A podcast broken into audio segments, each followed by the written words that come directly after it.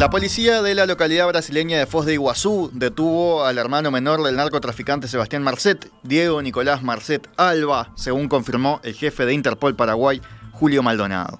Marcet Alba tenía una orden de captura internacional, la Fiscalía de Paraguay iniciará entonces los trámites de extradición. Consultado por si Diego Nicolás Marcet también es requerido en Uruguay, Maldonado no pudo confirmarlo, pero aseguró que se investigará. Vamos a interiorizarnos con los pedidos que podría tener también a nivel de otros países, sentenció. Por otro lado, el ministro del Interior paraguayo, Enrique Riera, espera que el hermano del narcotraficante Sebastián Marcet pueda aportar datos sobre el paradero de su familia, que cree no están lejos de donde capturaron al joven de 22 años. El resto de la familia puede estar dando vueltas por ahí, dijo el ministro en una rueda de prensa esta mañana, y agregó que la captura del familiar del narcotraficante uruguayo puso en alerta a todos los sistemas que están detrás de él. Para Riera, la corta edad de Marcet Alba lo lleva a pensar que algún vínculo debe tener con su familia y que no se movía solo por la frontera entre Paraguay y Brasil, y por ello entiende que sus familiares deben estar cerca. Por otra parte, el ministro paraguayo indicó que Paraguay es el único país que realmente está persiguiendo adentro y afuera a Marcet, debido a que tienen una orden de captura interna en su contra en el marco del operativo a ultranza. Según el funcionario, los demás países que lo buscan por la alerta roja de Interpol, se puede mover libremente, pero sin pasar por las fronteras por la alerta roja. Entre el viernes y el lunes se registraron nueve homicidios y algunos integrantes del oficialismo ven con preocupación la situación de violencia que se viene registrando en el país. A raíz de estos crímenes, el senador y líder de Cabildo Abierto Guido Manini Ríos volvió a cuestionar ayer las políticas de seguridad pública que lleva a cabo el Poder Ejecutivo. Hablando con la prensa, Manini dijo que claramente no se terminó el recreo. Claramente la inseguridad pública está en niveles inaceptables claramente hay que cambiar políticas de seguridad pública y nosotros hemos hecho propuestas claras desde el primer día de esta administración, hemos hablado con los respectivos, con los distintos ministros del Interior, hemos eh, hecho propuestas, estamos participando en los grupos de trabajo que se convocan por el Ministerio del Interior, pensamos que hay que hacer cambios sustanciales, lamentablemente esto está ocurriendo hoy, bueno, creo que de una vez por todas hay que hacer cambios en la orientación que lleven a mejores condiciones de vida. En el Partido Colorado, el diputado Gustavo Subía reclamó que el gobierno decrete la emergencia nacional en seguridad. En diálogo con la diaria, Subía recordó que esa posibilidad estaba contemplada en el compromiso por el país que todo el oficialismo suscribió en 2019. Esto implicaría, dijo Subía, una mano mucho más fuerte, por no decir dura, en represión de delitos. El diputado reclamó operativos de saturación y de revisión en el tránsito, sobre todo en Montevideo, junto con la presencia permanente de la policía en determinados barrios. Subía, que también es precandidato colorado, indicó que seguramente este año se superará la cantidad de homicidios registrados en 2022. Seguimos con el mismo tema. El Frente Amplio sigue de cerca la situación y analiza por estas horas citar al Parlamento al ministro del Interior, Nicolás Martinelli. Hablando con la diaria, el senador Charles Carrera aseguró que no se trata de una situación aislada, sino que desde julio de 2021 el país viene asistiendo a este tipo de hechos violentos sin respuesta por parte del ministerio. Dijo Carrera, si existen planes, fallaron. Su colega José Carlos Maía habló de una situación fuera de control y que las respuestas de interior no existen o por lo menos siguen siendo tarde y malas. Algunos vecinos del barrio Peñarol sacaron ayer la casa del joven sospechoso de haber matado de un disparo a Kiara, una adolescente de 14 años que vivía en el barrio. También hicieron una quema de cubiertas e incendiaron dos contenedores en la esquina de la vivienda en reclamo de justicia joven detenido tiene 22 años, cuenta con antecedentes penales indagatorias, indicaron fuentes policiales al informativo subrayado. Está identificado por la policía como el principal sospechoso de haber hecho el disparo. Su casa estuvo vacía ayer en la tarde y también durante la noche. Sobre las 22 horas, su auto se acercó al lugar, pero rápidamente fue identificado por los vecinos que estaban manifestándose y el conductor tuvo que huir. La policía, que no estaba en el lugar de la manifestación, recibió información de lo ocurrido y logró ubicarlo a los pocos minutos. Varios policías comenzaron una persecución que terminó sin éxito en el barrio 40 semanas, informaron fuentes de la policía al medio mencionado. Los investigadores buscan determinar si quien conducía el vehículo era el delincuente buscado o eran personas de su cercanía, agregaron desde el Ministerio del Interior. El sospechoso vive a pocos metros de donde fue baleada Kiara en la noche del 24 de diciembre. La menor jugaba con amigas y escuchaba música en la vereda.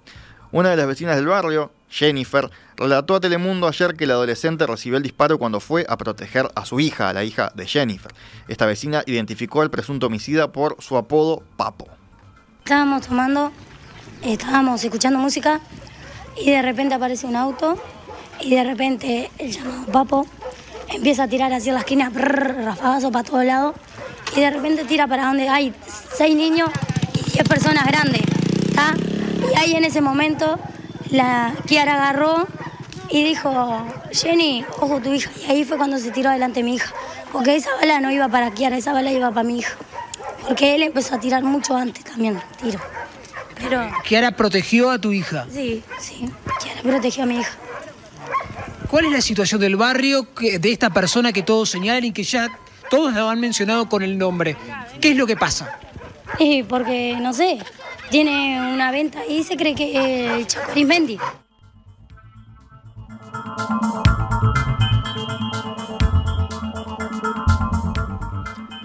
Con la muerte de Kiara suman nueve homicidios en cuatro días. El viernes, en Costa Azul, un joven fue asesinado en una fiesta. El sábado hubo un triple homicidio en Estación La Floresta y un asesinato de un hombre en Belvedere, aquí en Montevideo. Además, en Flor de Maroñez mataron a otro joven y en Puntas de Manga se encontraron dos cuerpos con signos de violencia. Una última del panorama policial en Durazno. En esta ocasión, una joven de 20 años está internada en un CTI al haber sido baleada en la puerta de un baile. La joven recibió un balazo en la cara al haber quedado en medio de una violenta pelea que terminó en disparos. Mañana habrá una concentración en la Plaza Sarandí de Durazno por este motivo. La movilización fue convocada por un grupo de vecinos que reclaman más seguridad. Vamos a otro tema nacional. El Ministerio de Desarrollo Social anunció ayer la extensión por un año más del, descuento del 50% en la recarga de garrafas de supergas de 13 kilos, que desde mediados del año pasado, afirma el gobierno, benefició a más de 200.000 hogares económicamente vulnerables. La bonificación abarca a beneficiarios de la tarjeta Uruguay Social, asignaciones familiares Plan Equidad, asistencia a la vejez y asignaciones familiares pagadas por el Banco de Previsión Social hasta el primer escalafón. Hablando con la prensa, el ministro Martín Lema aseguró que en las recorridas efectuadas, la cartera recibió múltiples pedidos de mantener una medida que, aseguró Lema, ha tenido un impacto brutal. Hemos definido mantener durante todo el año 2024 el descuento de un, de un 50%, que esto tiene que ver con la buena gestión de empresas públicas que llega a los hogares de mayor vulnerabilidad y de menor vulnerabilidad Según Lema, la medida implicará una inversión de 600 millones de pesos, lo que es posible, dijo el ministro, gracias a los resultados de la gestión en ANCAP que absorbe este gasto. Las cifras del MIDES indican que a través de este beneficio, de enero a noviembre de este año se recargaron casi 1.3 millones de garrafas en todo el país. El 37% fue en Montevideo y el 17% en Canelones. Hoy de mañana decíamos una noticia largamente esperada. A partir del 1 de enero ya no será necesario presentar en las oficinas públicas la partida de nacimiento si en el trámite correspondiente el interesado presentó antes su cédula de identidad. El anuncio fue realizado ayer por el ministro de Educación y Cultura, Pablo da Silveira. Se trata de la aplicación de un artículo de la rendición de cuentas que entrará en vigencia en 2024. El jerarca argumentó que, para obtener la cédula de identidad, hubo que presentar antes la partida de nacimiento y, por lo tanto, apuntó, presentar ahora la cédula es suficiente. La partida de nacimiento seguirá siendo requerida en los casos en que el interesado deba probar de quién es hijo o hija.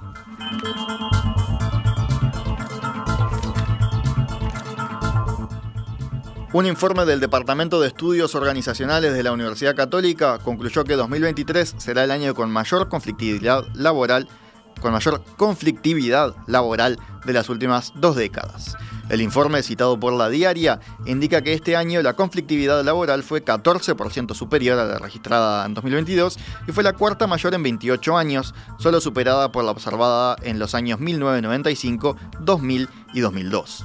El reporte informa de 118 conflictos con interrupción de actividades que ocasionaron la pérdida de 1.564.000 jornadas laborales y afectaron a 1.700.000 trabajadores. El 51% de los conflictos se registraron en la construcción y en segundo lugar se ubicó la educación. Según el informe, durante 2023 hubo 22 ocupaciones de lugares de trabajo, lo que indica que uno de cada cinco conflictos terminaron con esa medida. El pit convocó a cinco paros generales y tres paros parciales. La Universidad Católica aventura que en 2024 la reforma de la seguridad social y el plebiscito que se quiere convocar al respecto será una de las causas principales de la conflictividad laboral.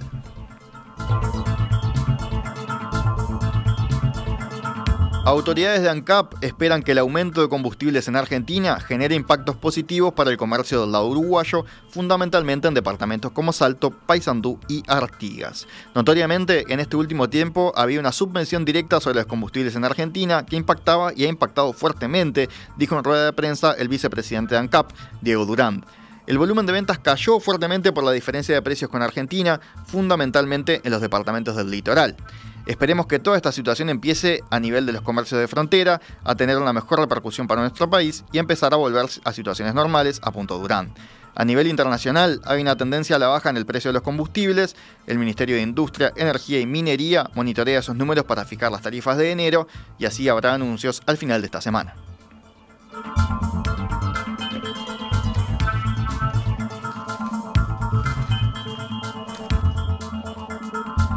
Una más del panorama local. El Ministerio de Salud Pública comenzará una nueva campaña de vacunación contra la COVID-19 en los residenciales de todo el país durante los primeros meses de 2024. Se trata de una nueva presentación de vacuna para COVID-19, por lo que se estará iniciando la vacunación de refuerzo en los residenciales con sexta dosis. También se completará esquemas con la dosis que corresponda en cada caso, tanto para residentes como para personal de la salud. La campaña se está organizando para el primer cuatrimestre del año y la nueva dosis se podrá aplicar una vez transcurridos por lo menos seis meses de la última dosis recibida. Sabino Montenegro, de la Asociación Integra Residenciales, dijo a Telenoche, a propósito de este tema, que comenzaron a enviar a familiares el formulario para autorizar la vacunación, según las recomendaciones del Ministerio de Salud Pública. Montenegro señaló que preocupa la baja adhesión a recibir este nuevo refuerzo. Y nos vamos ahora al panorama internacional. En Francia, la Torre Eiffel, el símbolo de la capital francesa, permanece cerrada hoy por una huelga del personal, según indicó el operador de ese monumento. La huelga fue convocada en el centenario de la muerte del ingeniero Gustave Eiffel, el constructor de la torre, y es una, propuesta, una protesta contra la actual gestión, según un comunicado de la Confederación General del Trabajo. El operador de la torre está yendo directo al muro, añadió en ese comunicado, alertando de un modelo económico demasiado ambicioso e insostenible. El periódico The New York Times demandó hoy en un tribunal de Estados Unidos a OpenAI, fabricante de ChatGPT, y a Microsoft, su principal inversor, alegando que sus modelos de inteligencia artificial utilizaron millones de artículos de este diario para entrenarse sin permiso. A través de sus chatbots de inteligencia artificial, las empresas buscan aprovecharse de la enorme inversión del Times en su periodismo, usándolo para crear productos sustitutos sin permiso ni pago, dice la demanda.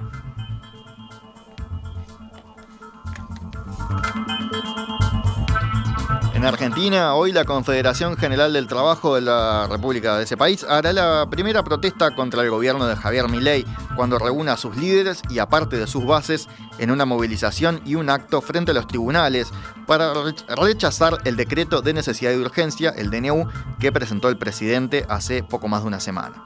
Desde un primer momento, la Central Obrera se mostró disconforme con las decisiones que implementó el mandatario, sobre todo en el ámbito laboral, y ahora, a las 11 horas, irán hasta el Palacio de Justicia para hacer una presentación. Con la consigna abajo el DNU, tienen el objetivo de acompañar la presentación judicial de la Central Obrera y de otras medidas cautelares que buscan frenar los alcances de este decreto firmado por el presidente Javier Milei. En el marco de la jornada de protesta, el Gobierno Nacional activó nuevamente la implementación del protocolo de orden público, conocido como protocolo antipiquetes, que instrumenta el Ministerio de Seguridad, que recordemos impide el corte de calles y efectivos de fuerzas de seguridad ya se encuentran apostados en varios puntos de la ciudad de Buenos Aires, en particular en los alrededores de la Plaza Lavalle. La ministra de Seguridad argentina, Patricia Bullrich, destacó el gesto que tuvo la CGT al pedirle permiso a la ciudad, específicamente a la cartera de ambiente porteña, para utilizar las plazas que están frente a los tribunales para permanecer ahí durante parte de esta jornada de manifestación contra el decreto. incluso tienen un seguro de caución por si rompen algo. Van a limpiar y dejar la plaza como se la entregaron. Es un avance importante, destacó la funcionaria nacional a los medios argentinos. Y nos vamos con una noticia del mundo deportivo, específicamente del fútbol. El próximo 10 de enero comenzará a disputarse en Montevideo una nueva edición de la Serie Río de la Plata, que ambientará dos clásicos entre Nacional y Peñarol en seis días. Será la tercera edición de este torneo, en el que participarán 17 equipos de cuatro países. El país informa que Nacional y Peñarol se enfrentarán el miércoles 17 y el martes 23 de enero. Ambos partidos serán en el Estadio Centenario con parciales de ambos equipos. En el certamen participarán también Liverpool, Defensor Sporting, Cerro Largo, Danubio, River Plate y Deportivo Maldonado. Habrá además ocho clubes argentinos: Rosario Central, Newell's Old Boys, San Lorenzo, Huracán, Atlético Tucumán, Belgrano de Córdoba, Gimnasia y Esgrima La Plata y Unión de Santa Fe. Desde Chile vendrá Colo Colo, desde Perú llegará César Vallejo y se espera por la confirmación del brasileño Vasco da Gama. Además de en el Estadio Centenario, el torneo se disputará en el Campeón del Siglo, el Gran Parque Central y el Estadio Luis Francini.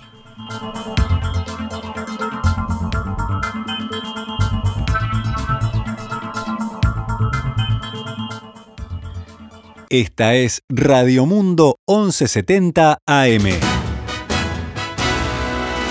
¡Viva la radio!